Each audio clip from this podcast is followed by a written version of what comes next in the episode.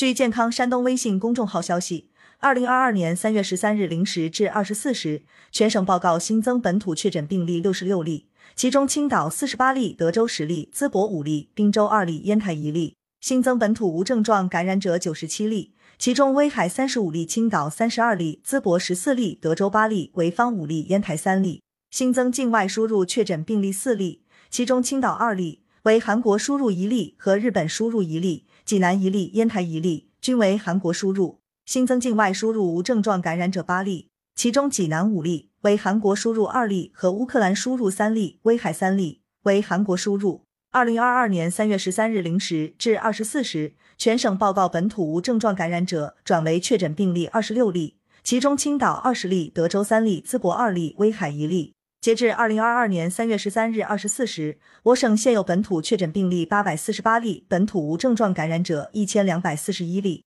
全省现有境外输入确诊病例六十六例，境外输入无症状感染者四十六例。感谢收听羊城晚报广东头条。